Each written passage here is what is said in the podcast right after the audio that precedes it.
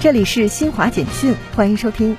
国际货币基金组织七月一号表示，鉴于未来几年美国通胀率将持续高于百分之二的目标，美国联邦储备委员会可能需要从二零二二年年底或二零二三年年初开始加息。美国国会预算办公室七月一号发布的报告显示，预计二零二一财年美国联邦政府财政赤字将达三万亿美元。近日，历史性高温席卷美国西北部、加拿大西南部等地，一些地区气温飙升至一百一十华氏度（约四十三点三摄氏度）以上，热浪致数百人丧生。以上由新华社记者为您报道。